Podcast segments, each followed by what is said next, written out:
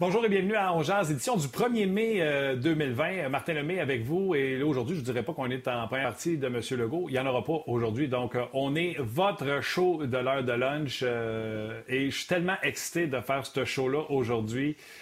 Marc Denis a décidé de faire un top 10 des gardiens des années 1980. Je vous le dis, là, c'est comme s'il m'avait dit Martin, qu'est-ce que je peux faire pour te faire plaisir? Puis il l'avait fait. Là, depuis que je sais c'est quoi le sujet sans avoir le texte, cherche. Écoute, je suis dans photos, ça me rappelle mes cartes de. C'est mes années, ça. Un show de goaler à patte brune. Crime que je suis content. J'espère que vous allez aimer ça aussi parce qu'on peut tellement argumenter c'est les gardiens de but des années 80. Puis si vous n'avez pas connu ces années-là, maudit, posez vos questions, marquez-les, que ce soit sur la page de RDS, la page Facebook d'RDS ou la page Facebook de On Jazz. Euh, de l'aide, Luc Dansereau est là, euh, Genet était à la technique.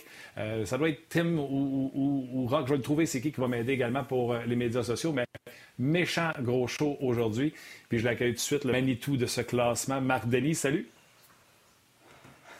Salut Martin, comment ça va? Ah, je suis excité, mon gars, comme je le disais, là, un show de pâtes brunes. Moi, j'en ai eu des pâtes brunes, tu sais. Oui, ben écoute, j'ai commencé ma carrière avec les pâtes brunes aussi, puis euh, je trouve ça bon que. Je suis pas en train de dire que tu es en train de nous dédouaner, là, mais je trouve ça bon que tu dises on peut argumenter jusqu'à demain, parce que je vais être honnête, là, mon classement depuis. Écoute, dans les 24 dernières heures, il a changé trois puis quatre fois. Pas le, noyau, là, pas les 6-7 principaux, là, mais à la fin, on aurait pu en inclure d'autres. Il euh, faut faire attention aux statistiques dans les années 80 parce que c'est une décennie qui appartenait vraiment aux pointeurs, qui appartenait aux attaquants, aux joueurs d'avant. Il y avait des buts qui se scoraient à la tonne.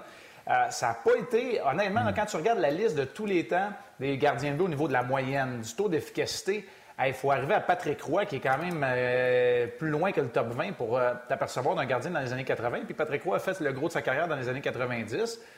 Il y a des gardiens qui n'ont pas été chanceux non plus. Là, puis là, je te parle un peu de ma méthodologie parce qu'il y a des gardiens qui sont arrivés en 88. Euh, c'est peut-être plus difficile de se faire justice dans un, dans un classement comme, comme celui-là. Il y a le regretté Pelé Lindbergh, je vais t'en parler tout de suite parce que je suis convaincu qu'il aurait été dans le top 10 de tout le monde dans les années 80. Je sais qu'il a même percé le top 10 de certaines personnes euh, qui m'en ont déjà parlé euh, parce qu'on le croyait vraiment qu'il faisait partie des gardiens de cette prochaine génération-là. Euh, alors, tu mets tout ça bout à bout et je me suis rendu compte que même si ce n'était pas une décennie, les années 80, qui était favorable pour les gardiens de but, ça en a été une grande. Puis je suis tellement content que tu le dises. C'est dans mon introduction les meilleures cartes de hockey, c'est celles des goalers des années 80. Écoute, moi, là, s'il y a une décennie que tu veux être backup goalie, c'est les années 80 pour être ta photo avec ta serviette autour du cou pendant le warm-up. Avec la serviette. la, serviette, là, bien, bien, bien à côté, en dessous du chandail, là, avec, euh, avec les épaulettes et le plastron qui étaient séparés. Puis là, tu pouvais, tu pouvais aller patiner. Aujourd'hui, les gars, ils peuvent plus patiner quand ils reviennent d'une période, mais là, tu pouvais aller patiner pendant deux, trois minutes en rond. Ah, écoute, c'était glorieux d'être un, d'être un backup, d'être un auxiliaire dans les années 80. Shotgun, je pense que c'était Stephen Elliott, carte des Red Wings de Détroit, qui avait sa, sa, sa, couverte bleue dans son chandail. Puis je l'ai, cette photo-là, cette carte-là, je m'en ah, souviens. Bon. En tout cas, regarde, on va avoir du fun, j'en doute même pas. euh, écoute, les statistiques, pour que les gens comprennent, il n'y a personne en haut de 900. Puis, tu sais, je veux faire ma prémisse. Euh, puis les gens là, qui veulent savoir le joueur que le Canadien a signé, on va vous en parler vite, vite à la fin de l'émission. Je suis trop excité pour les goalers. Puis euh, c'est ça qui compte. Mon introduction, je me suis pris en note, Marc, c'est je t'écoutais hier faire la game Canadien et Bruins avec Gilles Gilbert, puis Ken Dryden. Puis Pierre, il jouait à la game, euh, Gilles Gilbert, il est tout le temps couché de tout son long. Puis, tu sais, normalement, toi, tu verrais ça dans Hockey. Aujourd'hui, tu diras, il a été plus chanceux que bon, c'est du Tim Thomas, c'est du Antiniemi. Mais comment tu fais pour analyser ça puis arriver pour faire quel jeu de Gilles Gilbert qui est sorti jusqu'au cercle de visageux? Écoute, tu dois être mêlé dans tes, dans tes descriptifs présentement quand tu fais ces ben, games-là. là euh, je vais dire quelque chose. La, pandémie, l'arrêt forcé m'a donné une meilleure perspective parce que j'ai tellement fait de recherches historiques au niveau des stats, des gardiens de but. Je t'en ai parlé abondamment dans nos rendez-vous euh, hebdomadaires que ça, m'aide à, mettre une perspective. Puis je sais que ce match-là de Gilles Gilbert, c'est un des, grands matchs de gardien de but contre le Canadien qu'il y a eu euh, au Forum. C'est toute une machine, le Canadien. Fait tu te rends compte que bout à bout, moi, de la façon que je le regardais, c'est est-ce qu'il vient d'effectuer un arrêt contre une bonne occasion de marquer? Si c'était le cas, ben ça a beau avoir été tout croche, il l'a arrêté. Et puis c'était ça qu'on demandait au gardien de but à l'époque, il faut s'en rappeler. Il n'y avait pas l'équipement d'aujourd'hui, il n'y avait certainement pas les techniques, pas les entraîneurs euh, de gardiens. Fait que sans ces outils-là, euh, quand Gilles Gilbert est couché tout son long puis la rondelle le frappe, ben, c'est tout un arrêt. les gens nous parlent de l'arrêt de Ken Dryden dans ce match-là. Oui, il est incroyable contre Don Marcotte, je pense, depuis l'enclave, mais lui aussi, Dryden, il est tout croche. Fait que, puis quand il sortait de son filet, il sortait beaucoup, il était intelligent, mais il avait de la difficulté à revenir. C'était pas un excellent patineur. tu mets ça bout à bout, mais tu te dis, écoute, c'est une des meilleures confrontations de gardiens de l'époque. C'est un match hyper important, puis ça finit 5 à 4. Fait qu'il faut, aussi que tu regardes ça, puis tu te dises pas, les goalers sont en poche. Là. Oh, oui, non. OK. Allons-y tout de suite avec euh, ton classement. Yes. Toi, tu puis écoute, c'est difficile de savoir ta méthodologie, tout ça. Toi, ton premier, tes trois premiers temps, allons-y. Fuhr, Billy Smith, qui rapporte à eux deux la majorité des Coupes Stanley des années 80. Et je suis content que tu pas oublié Pete Peters. Pete Peters, c'est l'oublié de ce trio-là. Il y en a deux qui ont rapporté 8 des 10 Coupes Stanley dans les années 90. C'est entrecoupé de Roy et Vernon. Il n'y en a pas bien d'autres qui ont gagné des Coupes Stanley pendant les années, euh, les années 80. Euh, tout ça pour dire que ces deux gardiens de but-là étaient les pierres d'assises de deux formations redoutables, merveilleuses, fantastiques, des dynasties en bon, euh, en bon français, les Oilers et, les Islanders.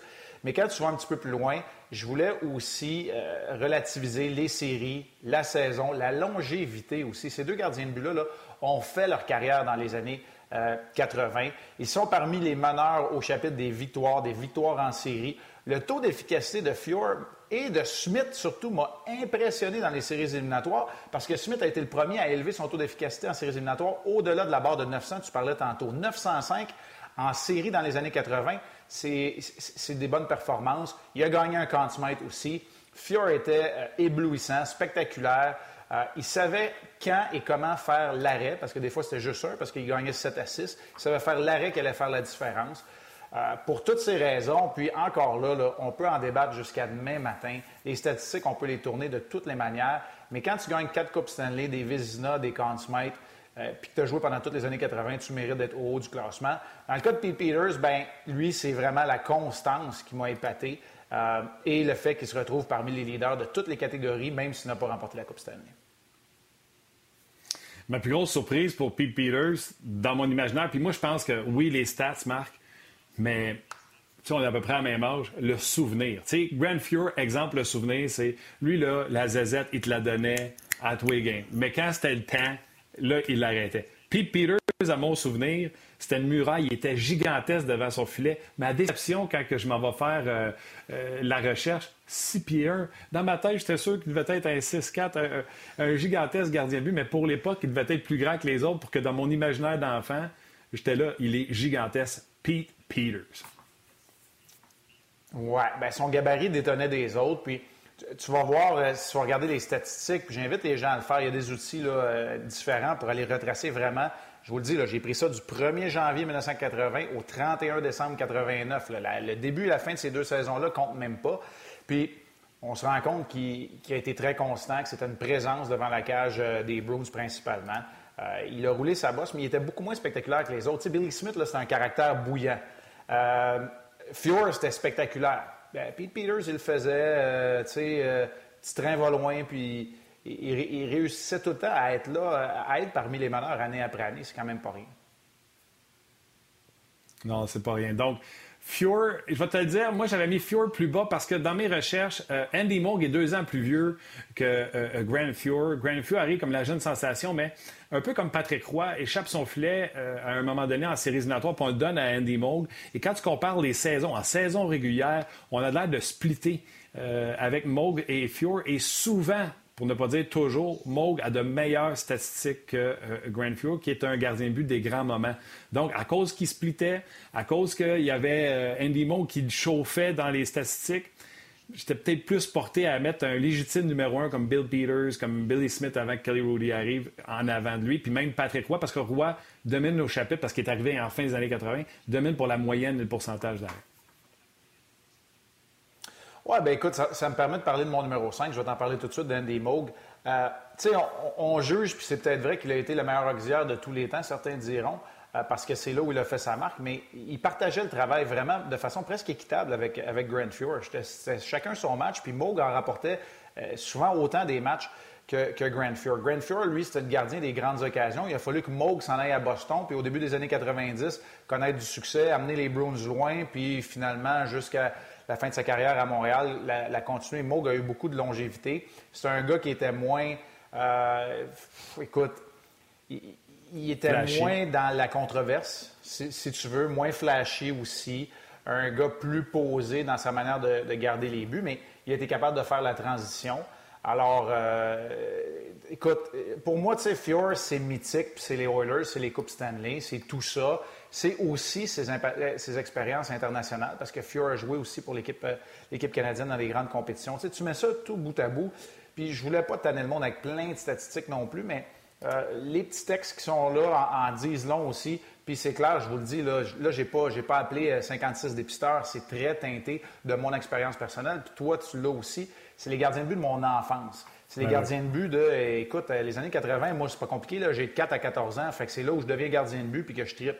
Euh, alors, j'ai vraiment trippé. Puis, euh, le dernier que tu, m'as parlé, ben, son poster dans ma chambre, c'est Patrick. Puis, pourquoi dans les années 80, il se retrouve quatrième alors que moi, je l'ai mis il n'y a pas longtemps le meilleur de tous les temps? C'est parce que les années 90, il les a fait au complet. Il n'a pas fait toutes les années 80. Mais il y a une chose, puis tu me dis que hier, tu as fait tes, devoirs, tu as peut-être vu la même chose que moi. C'est assez frappant quand Patrick arrive, le standard des statistiques est automatiquement élevé. À partir de là, c'est là où 900 était devenu réalisable pour un gardien de but. Patrick, c'est le seul qui a réussi à le maintenir et en saison et en série dans les années 80.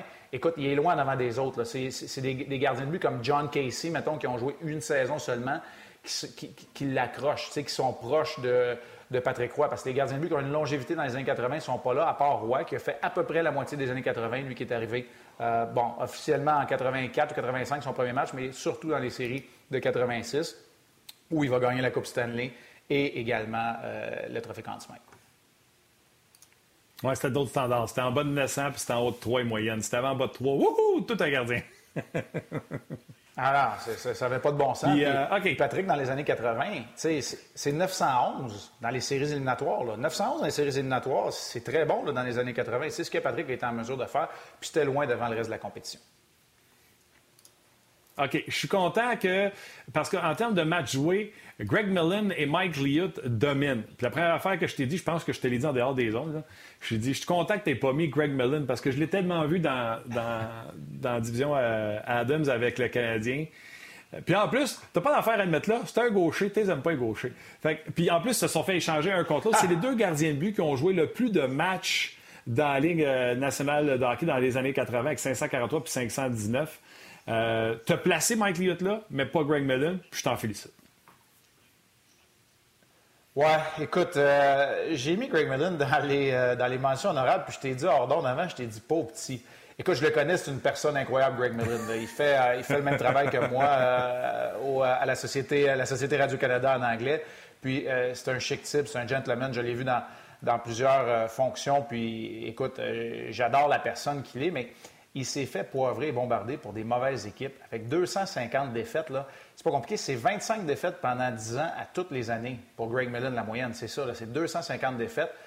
Dans le cas de Mike Liut, euh, écoute, je m'attendais pas à le voir là. Et quand j'ai vu qu'il était devenu le premier gardien de l'histoire à remporter le Ted Lindsay. Le Ted Lindsay, là, c'est le joueur le plus utile, voté par les joueurs de la Ligue nationale de hockey.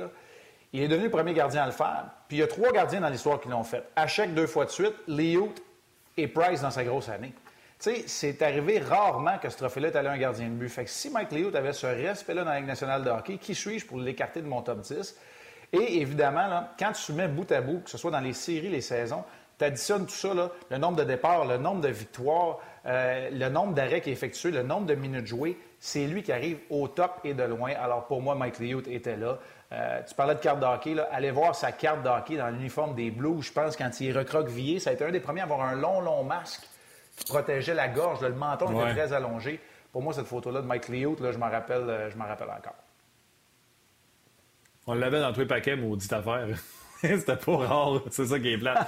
Mais il était intimidant comme gardien de but. Mon souvenir, mon souvenir moi, c'est un homme intimidant, Mike Liout, comme gardien de but. Oui, ce masque-là, c'est une brute. Il jouait beaucoup de matchs Puis il domine by far les années 80 au niveau des, euh, des blanchissages avec 22. Je pense que le suivant en a 12. Fait que, il, absolument devait être, euh, devait être dans ta liste. Puis il a comme amené les Whalers à une respectabilité qu'ils n'avaient pas dans le temps de, de, de, Greg Millen. Tom Barrasso, bon, Extall, moi, je l'aime pas. Extall, il n'était pas dans ma liste. Je l'ai jamais aimé, je l'aimerai jamais. Puis, euh, Beezer, euh, peut-être en fin de classement. Barrasso, écoute, faut que les gens se souviennent. Puis peut-être que, euh, mais tu l'as écrit, il remporte le corps Le... Barrasso, quand il est arrivé, même si c'est une patte gauche, a changé, a changé ça. Il a changé les sabres. on, va se rappeler de Tom Barrasso, euh, début des années 90, la, dynastie des Pingouins, c'est lui le gardien de but principal pendant une bonne partie. Puis, on, se souvient de lui aussi, il était intempestif. Euh, les médias ne l'aimaient pas beaucoup. Euh, il y en a qui disaient qu'il était, était frais. mais quand il est arrivé en 84, comme recrue, 26 victoires, aller chercher le Calder, aller chercher le, le Vézina, donner un niveau de respectabilité au sabre de Buffalo. C'est un gardien de but qui était actif à l'extérieur de son filet. Tu parlais d'un bon gabarit. Va le voir, le gabarit de Barrasso. C'est un gars de 6 et 3, 6 et 4, 230 livres. Ça détonnait complètement du reste. Puis, c'était rare qu'on voyait un Américain arriver comme ça puis avoir un impact aussi flagrant. Et ça a été le cas pour Tom Barrasso. Moi, c'est pas mon préféré. Lui, je pensais pas le voir là, mais c'est difficile de l'écarter quand on regarde les statistiques. Quand on est rendu à partir de Hextall, je suis d'accord avec toi, 7, 8, 9 et 10 dans mon classement ou dans le tien, c'est un peu moins clair. Pour moi, les six premiers, là, ils étaient indélogeables. C'est à partir de 7 que ça a changé. Puis Ron Hextall, je l'ai mis là. Écoute, tu sais, j'essaie dans chacun de mes classements, je vous l'ai expliqué, j'essaie de mettre quelqu'un qui a révolutionné un peu la position. Ça, je trouve ça important. Ben, Hextall, là, il y a un but, 21 passes en saison régulière, dans, le, dans saison, en saison régulière, puis il y a un but dans les séries éliminatoires aussi. Je le sais que c'est pas ça la job d'un gardien de but de marquer des buts. Puis il est arrivé avec la pression, quand tu lis l'historique, il est arrivé avec la pression d'être, tu sais, il avait l'étiquette de celui qu'il fallait qu'il succède à Pelle Lindbergh.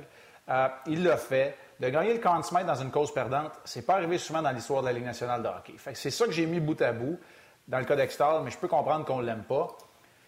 Le Beezer, là, c'est un peu le Pete Peters aussi, euh, dans le sens que c'était pas toujours spectaculaire, c'était constant. C'était c'était sur le petit puis ça fonctionnait. Puis année après année, match après match, il était très constant, donnait pas trop de zézette. C'est sûr qu'il n'était pas gros. Il se faisait battre une fois de temps en temps. Je jouait pas super bien la rondelle. Mais quand tu regardes la constance, moi, je pense qu'il faut la célébrer, la constance pour la durabilité. C'est ce que j'ai fait dans le cas de Van Beesbrook. Mais je suis d'accord avec toi. Rendu à partir du numéro 7, pour moi, c'est difficile. Non, pas c'est difficile. C'est que ton classement, mon classement, le classement des gens qui nous écoutent est aussi bon. Euh, Vernon, il était dans mon classement jusqu'à la toute fin. C'est quand j'ai finalisé, peaufiné mon texte ce matin, que même si ça me faisait mal au cœur, je l'ai écarté. Il y en a des gardiens de but qui pourraient s'y retrouver. Greg Millen, il va être au, cœur du, top 10 de certains autres, même si toi et moi, on ne le met pas là, euh, Martin. Oui, euh, Pelly Lindbergh, sa dernière saison complète, 40 victoires, 17 défaites. Tu moi, les souvenirs que j'ai de Pelly Lindbergh, là, à la télévision, quand il y avait un match des Flyers, puis c'était pas les Canadiens, je ne sais pas si c'est possible, mais j'ai des souvenirs qu'on courait pour essayer de poigner les games de Pelle Lindbergh tellement que c'était un happening à voir. Euh, c'est mon souvenir. Euh, puis une grosse, grosse peine, même si c'est un gardien de but d'une équipe adverse, une grosse peine quand j'apprends qu'il est décédé. C'est vraiment son nombre de matchs, parce que dans mon impact d'enfant, il y a eu un gros impact euh, comme gardien de but. Fait c'est vraiment son nombre de matchs joués par rapport aux autres qui fait que je l'aurais peut-être pas mis, mais que j'aurais fait comme tu as fait avec une mention honorable pour, euh, pour Pelly Lindbergh. Euh, Barrasso, tu l'as mis, Kelly Rudy, c'est correct.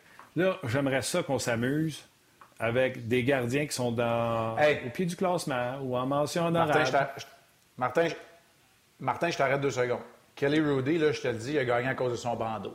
Moi, je me rappelle, là, j'étais Tom ou pee là, puis j'ai voulu l'essayer. J'ai voulu l'essayer d'avoir un bandeau en dessous de mon casque, je te le dis, là. Je te le dis, ça a eu un impact, mais quand tu regardes le travail qu'il a fait, on parlait tantôt d'Andy Moog pour Grand Fjord, bien, Kelly Rudy l'a été un peu pour Billy Smith. Il a fait la transition. Il a amené à Los Angeles ce côté euh, stardom un peu, comme, comme Gretzky l'a fait un peu plus tard, mais euh, ça a eu un impact aussi là, dans, dans ma décision de, de mettre Kelly Rudy là, puis euh, c'est fini. C'est terminé pour Kelly Rudy. on n'en parlera pas jusqu'à demain matin, mais euh, je voulais juste te le dire parce que le bandeau, là, je te dis, je l'ai eu. Je l'ai eu le bandeau euh, dans mon casque. Ça ne marchait pas en passant. J'ai pas vraiment. Ça n'a pas duré pour moi. Confidence, Marc. J'ai eu longtemps le bandeau. Puis il fallait qu'il dépasse de mon casque. Je ne pouvais pas ah. savoir. Là, le monde me demandait pourquoi tu ne mets pas un bandeau? Pas obligé qu'il dépasse en arrière. Non, non, faut qu'il dépasse puis qu'il embarque sur mon nom en arrière. Et c'est juste qu'à Bantam, première année, où j'ai eu un coach de goaler pour la première fois qui m'a dit Hey, le hot dog, quand ça te tentera de travailler, tu tiendras au bord de la glace. fait que c'est là que ça l'a arrêté le bandeau. Enlève-moi ça. ouais. OK, là, euh, je vais te parler d'un facile, OK, parce qu'il y a des statistiques pour jaser. Pendant que je fais ça, que je mets la mise en place sur ce gars-là, je veux que tu ailles sur ton Twitter, que tu regardes la photo que j'ai mise. Lui, ça va être le deuxième qu'on va parler. Le premier que je veux te parler a des statistiques pour se battre avec tous ceux qui sont dans ton classement. Il a été numéro un à chaque endroit où il a joué, jusqu'à temps qu'il s'en aille ailleurs. Puis quand il est arrivé, exemple, avec les Bruins, Andy Moog était là, c'était quand même lui qui était numéro un. Il est arrivé une année avec des jambières révolutionnaires contre le Canadien de Montréal pour venir faire suivre le Canadien de Montréal. À chaque endroit qu'il a été, ses statistiques étaient meilleures que l'autre. Le bon vieux Reggie Lamelin. Oui, écoute, euh, pour moi, Régent Lamelin, il, est aux portes, là, il est au pied du classement, vous l'avez vu. Euh, c'est clair qu'il a été. Euh, qui a connu de bonnes saisons. Je pense que sa première à Calgary sera peut-être pas comptabilisée au complet dans les années 80 euh, proprement dites. Puis il y a eu deux bonnes saisons dans les années 90. Mais il a été très constant. Il a été numéro un pas mal partout. Euh, il y a eu des années plus difficiles. Euh, quand je regarde, entre autres, 85-86 à Calgary, ça a été beaucoup plus difficile pour lui, même s'il avait joué 60 matchs. Une moyenne en haut de 4, un taux d'efficacité dans les environs de 870. Tu sais, j'ai pas... je ne saurais pas de me défendre, là. Tu as raison. Ces statistiques font qu'ils devraient être là. Oui, c'est vrai, je me rappelle des jambières Aéroflex, pour ne pas les nommer. Euh, les, ça avait l'air des gros oh, oreillers. C'était supposé être, fait pour, pour contrôler les rebonds. Je me rappelle très bien de ça. Écoute, euh, puis ça, c'est quand il est arrivé à Boston. Fait que je devais avoir une dizaine d'années. Il est arrivé à Boston, quelle année? 87, 88? Fait que, euh, ben écoute, honnêtement, ceux qui ont Régent Lamelin là-dedans, dans leur, dans, leur, dans leur classement, c'est aussi valable que Kelly Rudy, par exemple. C'est aussi valable que d'autres parce qu'il faut le dire, il a eu un impact aussi. Il s'est promené, puis euh, il a commencé à Atlanta, c'est allé à Calgary, à Boston, euh, c'est là qu'on l'a vu à cause de la rivalité avec le Canadien. C'est aussi valable. Sa candidature est aussi valable que, n'importe quel autre. OK. As-tu eu le temps de voir ma photo? Oui, j'ai eu le temps de voir ta photo. La seule chose que je veux finir avec Régent Levelin, puis là, j'essaie de regarder les notes que j'ai prises. Tu sais, à part en 88, il n'y a pas vraiment de succès en séries éliminatoires je regarde son nombre de victoires en séries éliminatoires. il a gagné une ronde en 84, c'est tout. En 88 après ça. Fait que, ça, ça a probablement eu un impact. Je le compare à Kelly Rudy, par exemple, qui a amené son équipe à la finale de la Coupe Stanley. Ça a probablement eu un impact dans le cas de Régent Lemelin. Puis écoute, des notes, là, je te le dis, là, je vire fou, Martin. Tu sais que j'essaie de faire ça bien comme il faut. Là. Des notes, j'en ai, ça finit plus. Puis j'en regarde des statistiques. Fait que je veux pas. Exact. Ah, puis Rudy, ça marque l'imaginaire. Oui, ce match 7-là ça, ce match 7-là contre Washington, Kelly Rudy, ça marque l'imaginaire. Euh, fait que, il est là, moi aussi, Rudy. Comme je t'ai dit, j'avais ouais. pas extendre ça. Fait que tu as vu ma photo. Tu sais c'est qui? Ben oui. Ben, non seulement je sais c'est qui, mais son nom apparaît brièvement dans ceux que j'aurais aimé voir là. Puis ça a été mon coach G-Goaler pendant six ans, Martin. Arrête, pour vrai? Eh oui, Rick Wamsley a été mon entraîneur des gardiens de but pendant six ans à Columbus. Euh, écoute, il a été entraîneur des gardiens à Toronto. Lui, il est natif de la région de Toronto. Ça a été l'entraîneur des gardiens de Félix Potvin. Oh oui, il a travaillé avec Félix Potvin, Damien Rhodes, entre autres, là-bas. Euh, il a été entraîneur des gardiens avec nous autres. Il a été entraîneur des gardiens après aussi avec euh, Saint-Louis. Même été entraîneur-chef de leur, filiale. Mais oh oui, je connais très bien Warmer. Puis je me suis dit, quand j'ai commencé le classement, je me suis dit, d'après moi, il va être pas loin de la fin du classement. Il va être pas loin de 10. Mais finalement, j'en ai trouvé d'autres meilleurs. Puis j'aimerais juste ça qui m'appelle pour le fun. Puis je dirais que il avait pas sa place là. Donc, c'est une farce. ah ouais? Euh, écoute, il est neuvième pour le nombre de matchs joués. Euh, pour le nombre de victoires, il est sixième. Le nombre de blanchissages, également sixième. Euh, moi, je m'en souviens parce que Colin, avec le Canadien, il était gardien de but numéro un. S'en va à Saint-Louis, il est gardien de but numéro un. Arrive à Calgary, un peu numéro un, puis finit par partager puis perdre le filet à, Vernon. Mais c'est pas grave, on s'en sac, c'est aux années 90. Mais ce gars était tout à blessé et avait été blessé au bas du dos, ce que le dos perd son nom, au coccyx. OK.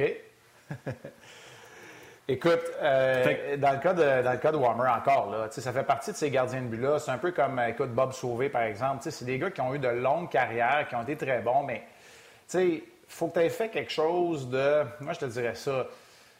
Tu n'as pas de coupe, tu n'as pas de Vézina, tu n'as pas de Consmate, tu n'as pas de, de de Heart Rust, tu n'es pas le meneur dans, dans une catégorie. C'est pas long qu'on a trouvé 10 gardiens. Hein, euh, je te dirais que c'est juste ça qui l'a peut-être éliminé là, euh, d'être dans notre, dans notre liste euh, pour ce, classement-là. Mais je regarde ces statistiques là, avec les, euh, les standards que moi je me suis mis. Je l'ai huitième pour les victoires. Je l'ai au 12e rang pour les départs avec 329 dans les années 80. Fait que tu as raison. Il, était là-dedans, il était juste à l'extérieur. Il est, dans, il est dans le tapon là, de gars comme Gilles Meloche, Bob Sauvé, Don Beaupré, Glenn Hanlon puis Rick Wamsley. Je les ai à, la même place, juste en arrière de Régent Lemelin et Richard Brodeur. Fait que, euh, ils sont pas loin. Je n'ai pas fait le classement jusqu'à 25, mais j'ai à peu près 25 noms de gardiens de but que j'ai vraiment fait des recherches. Puis euh, il est là-dedans. Je l'ai regardé, là, il était où à peu près? Tu vois, 12e, 14e. Fait qu'il, probablement qu'il est euh, dans le coin de 15, là, on aurait vu le nom de Rick Wamsley. T'es bon, Martin. Okay, je veux te faire sourire avec le commentaire. T'as vraiment trippé, hein? T'as vraiment trippé. Ah, écoute, Marc, confidence, là. Moi, quand j'étais jeune, mes chums écoutaient. on se levait tôt, puis euh, avant de sortir dehors pour jouer au hockey, tôt, euh, mettons, je me souviens plus, c'est quand nos parents nous autorisaient à sortir parce que sinon on faisait du bruit. Tous mes amis écoutaient des bonhommes, et moi, j'écoutais les lignes ouvertes. Puis j'avais un mur dans ma chambre, mettons, 8 pieds de haut par, je sais pas, moi, c'est des petites chambres. Dans ce temps-là, c'est 7 pieds de large. Non seulement c'était des cartes collées au mur, mais un des murs, c'était seulement les gardiens de but. Et il y avait eu une question à un moment donné qui avait été posée. Tu vas voir que je remonte loin. Moi, j'avais mes cartes à moi, puis mes frères ont 5 ans puis 7 ans plus vieux que moi. Fait que j'avais leurs cartes à eux. Fait que la question était qui a été le premier gardien de but gaucher du Canadien? Fait que je suis allé voir sur mon mur, j'ai trouvé la réponse, puis j'ai appelé. C'était Tony Esposito, avec un chandail du Canadien. C'est Tony O? C'est Tony O hein, qui a été le premier. Ben oui, toi. Bon, on ne rappelait pas de ça. Fait que euh, je tripe gardien depuis euh, ce temps-là avec ce mur de cartes-là. J'ai encore ta réponse, par exemple, euh, Martin. Rick Wamsley, 7 victoires en carrière en séries éliminatoires.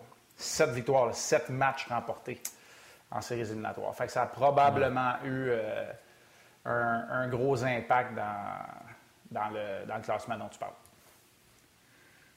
Tu as raison. Puis, tu sais, pour le bénéfice des gens, puis je te disais avant le show, j'ai reçu euh, ton courriel qui dit Je vous parle des gardiens des années 80, puis tu as mis une dizaine de noms pour que les gars dans les bureaux se préparent des photos. Fait que moi, je suis parti, j'ai pas lu le texte, je suis parti, puis là, je suis allé faire à peu près le même travail que tu as fait. Puis je me suis dit, je vais pas comparer le show juste pour être sûr qu'on en ait euh, des, des différents. Puis je savais qu'on en avait avec Wemsley, puis des noms comme ça, j'allais, j'allais outside the box. Mais j'ai pas été assez cave pour te parler de Denis Héron.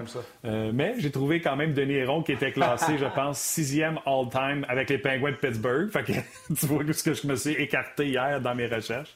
Là, je veux saluer Happy Lappy sur notre page qui veut te faire sourire en disant, moi, j'aurais aimé ça, une mention honorable pour Darren Pang, parce que lui, il disait, quand Gretzky avait la rondelle, tout ce que je pensais, c'est You Curry, You Curry. Ouais, ouais, puis Darren Pang, il fallait quasiment qu'il saute pour toucher à sa barre horizontale. fait que, euh, non, t'as raison. Puis, écoute, je, veux, t'amener un autre gardien aussi, euh, peut-être qu'il va te faire sourire, mais moi, là, j'aurais aimé ça. Puis, je pense que c'est à cause de son masque. J'aurais aimé ça voir Murray Bannerman dans mon, dans mon classement. C'est un des noms. Je n'étais pas capable de dire son nom. me faisait triper. T'es-tu sérieux? Puis moi, je me rappelle de Larry Robinson qui avait décoché un plomb dans le front. Puis tu sais, son masque à Bannerman était beau, mais il était collé sur le visage. Hein? Puis écoute, il était resté étendu par terre. Écoute, c'est quelque chose que je me rappelle. Ça devait être un match du samedi soir à l'époque. Fait que c'est ça. Murray Bannerman. Ah non, ça, j'adore ça. Puis allons-y dans ces souvenirs-là. Le Canadien joue souvent contre la Adams. Buffalo, tu as parlé de Bob Sauvé, mais pour moi, Bob Sauvé était le backup à Buffalo. Le numéro un, c'était Don Edwards avec sa cage à poule. Je trouvais bon, moi, Don Edwards. Oui, il est bon, mais tu sais, c'est. Écoute, je me rappelle pas de tous les gardiens de but, puis il y en a certainement parmi les gens qui nous écoutent qui vont avoir des souvenirs plus francs que, moi quand même, mais tu sais, quand on, fait la recherche par la suite, quand tu es rendu 20e dans la plupart des catégories, tu as été un méchant bon gardien de but, on s'entend, mais tu ne feras pas le top 10 de rien. Puis là, dans les années 80, tu as des bonnes histoires. Tu sais, Barrasso et Extall, c'est pas toutes les années 80, mais il y en a un qui arrive avec le Calder et le Vizina, l'autre avec le Conn Smite à sa première année. Ça va être dur de déloger des, histoires comme celle-là. Fait Euh, écoute, comme je t'ai dit, je n'ai fait 25, là, mais je n'ai pas fait 52. Mais je ne peux pas te dire que Donald Edwards, par exemple, j'ai passé beaucoup de temps dessus euh, dans mes recherches. J'avais de la difficulté à le voir arriver dans mes, euh, dans mes classements. Puis, tu parles d'un gardien de but.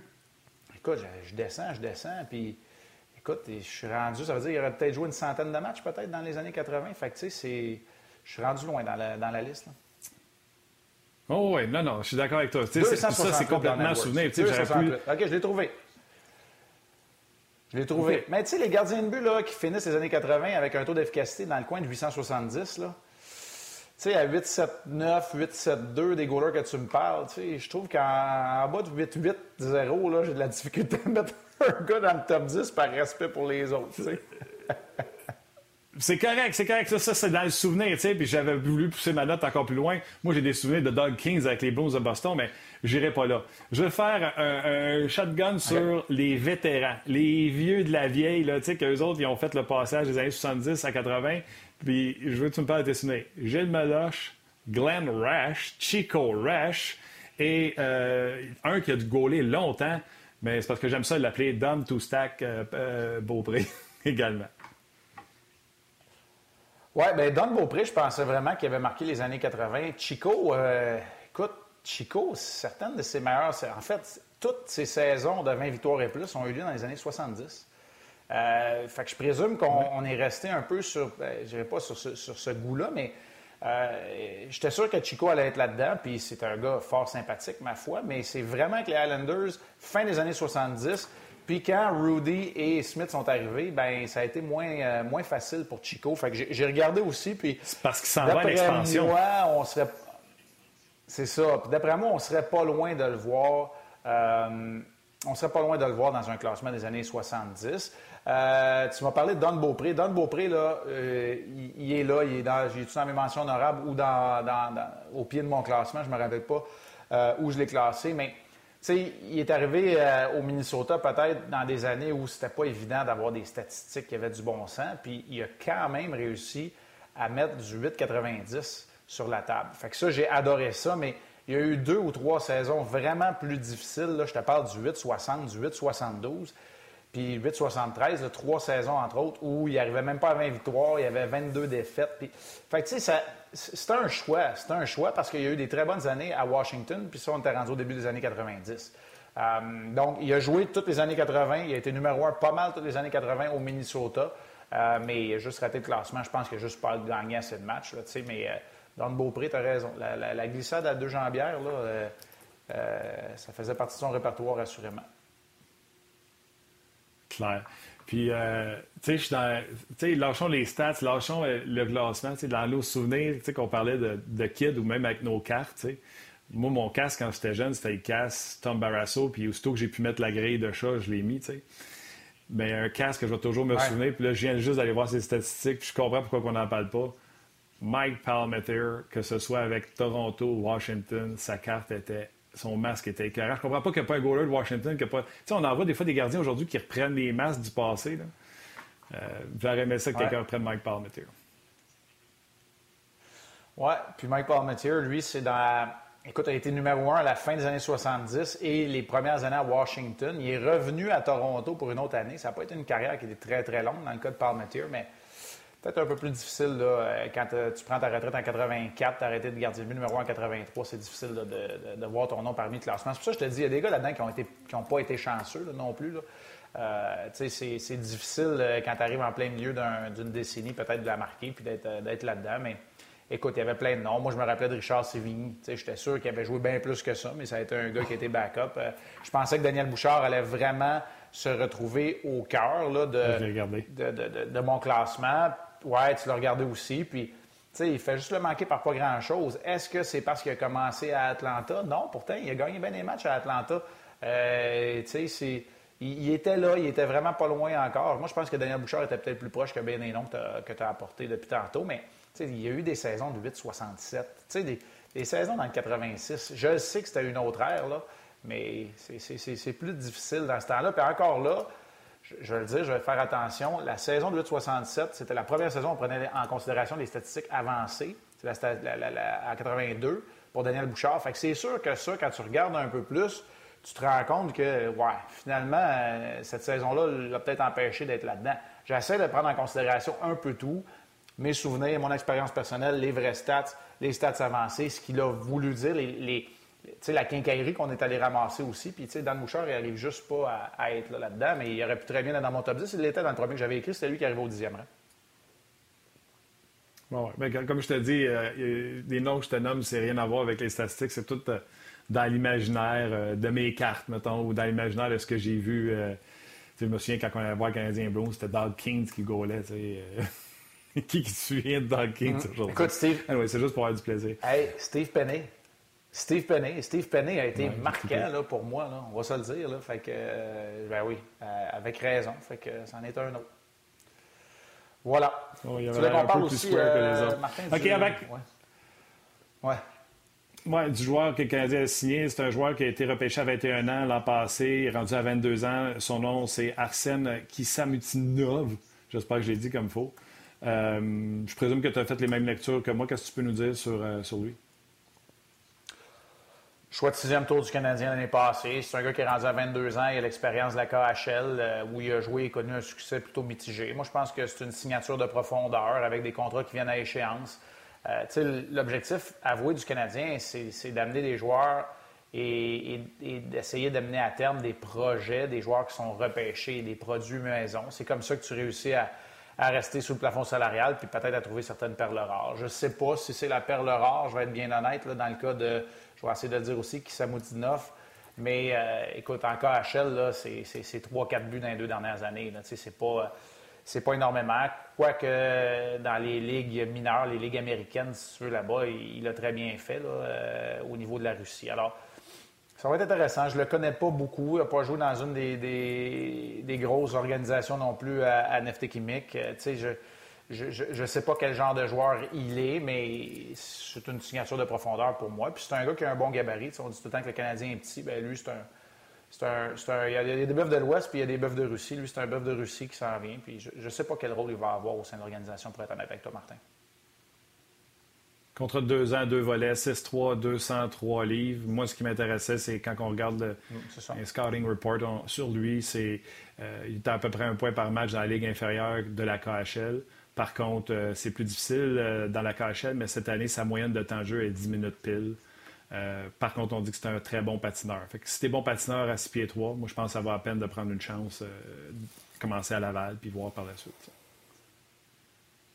Oui, c'est ça. Puis ça risque d'être un joueur de profondeur pour Joël Bouchard. est-ce que c'est l'ailier gauche du quatrième trio, par exemple? Est-ce que c'est un 13e attaquant? C'est correct. S'il est prêt à prendre les bouchées doubles et à faire le travail. Puis avouons-le, les joueurs viennent d'Europe sont prêts à travailler. Ils ont leur bas de travail, ils sont prêts. Puis, écoute, tu vois, je savais même pas que c'était un bon euh, patineur. Je n'avais pas euh, passé beaucoup de temps encore là-dessus. Mais si c'est un gars de 6 pieds 3 et que c'est un bon patineur, euh, tu viens de le dire, Martin, c'est une, bonne chance à prendre. C'est un bon projet.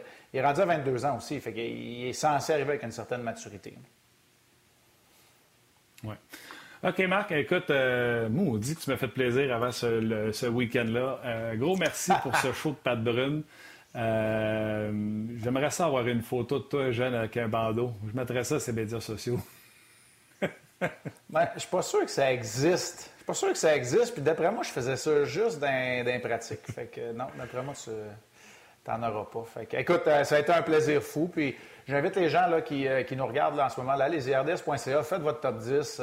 Amenez-moi des noms du, passé aussi. Je Je les connais pas tous, mais eh une collection de cartes juste de gardiens des années 80, ça doit être des cœurs. Ah ouais, écoute, je, vais essayer de les trouver puis je vais t'en montrer, euh, c'est sûr, ces médias sociaux. Un gros merci, Marc. Je te souhaite un bon week-end. Prends soin de ta famille puis on se jase bientôt. Restez tout le monde en santé et en sécurité. Salut. Un gros merci, Marc. Euh, c'est le fun, c'était le fun, vraiment le fun. Puis euh, des beaux souvenirs. Puis partagez-les, vos souvenirs là-dessus également, sur la page On Jase. Moi aussi, euh, je regarde ça, puis des fois, quelqu'un nomme un nom, puis tu fais comme Ah oui, je me souviens de sa carte, ou je me souviens comment il gardait les buts. Bref, j'espère que vous avez aimé ça. Malheureusement, c'est un show un petit peu plus où on se racontait des anecdotes. Euh, j'ai l'impression que vous étiez plus à, l'écoute euh, active que à poser des questions sur certains gardiens de but. Un gros merci d'avoir été là. Merci à Jeannet également. Merci, c'est Alex qui était finalement avec nous aux médias sociaux. Et soyez prudents en fin de semaine. Prenez soin de vous, puis on se rejase lundi prochain. Bye bye.